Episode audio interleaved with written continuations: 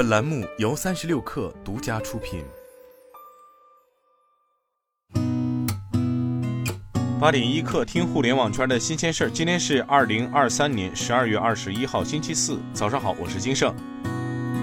三十六氪获悉，十二月二十号，昨天，阿里巴巴宣布，阿里巴巴集团 CEO 吴永明兼任淘天集团 CEO。阿里巴巴集团董事会主席蔡崇信在全员信中表示，由吴永明兼任阿里云和淘天的一号位，有助于确保集团对两大战略重心电商和云的统一指挥和高强度持续投入。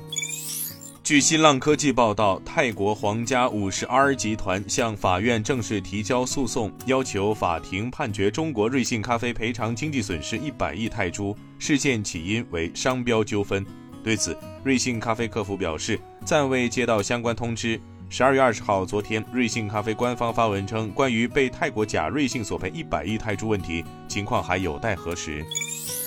据新浪新闻报道，十二月二十号，昨天，WPS Office 国内个人版将正式关闭第三方商业广告。近几年，金山办公的广告收入呈下降态势。对此，金山办公在年报中表示，公司的互联网广告业务战略性收缩，主动减少广告位数量及推送频次，但此举措优化了用户体验，进一步带动了个人付费用户数上涨。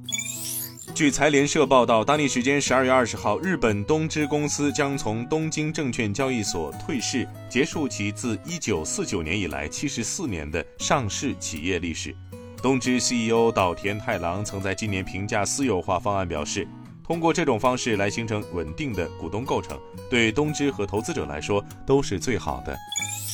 据界面新闻报道，十二月十九号消息称，加拿大将推进相关规定，要求到二零二六年所售汽车中至少有百分之二十是电动车，到二零三零年这一比例上升为百分之六十，二零三五年起所售新车均需为电动车。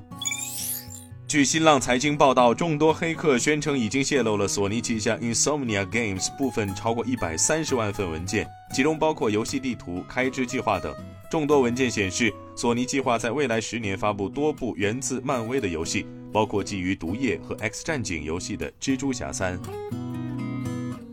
今天咱们就先聊到这儿，我是金盛，八点一刻，咱们明天见。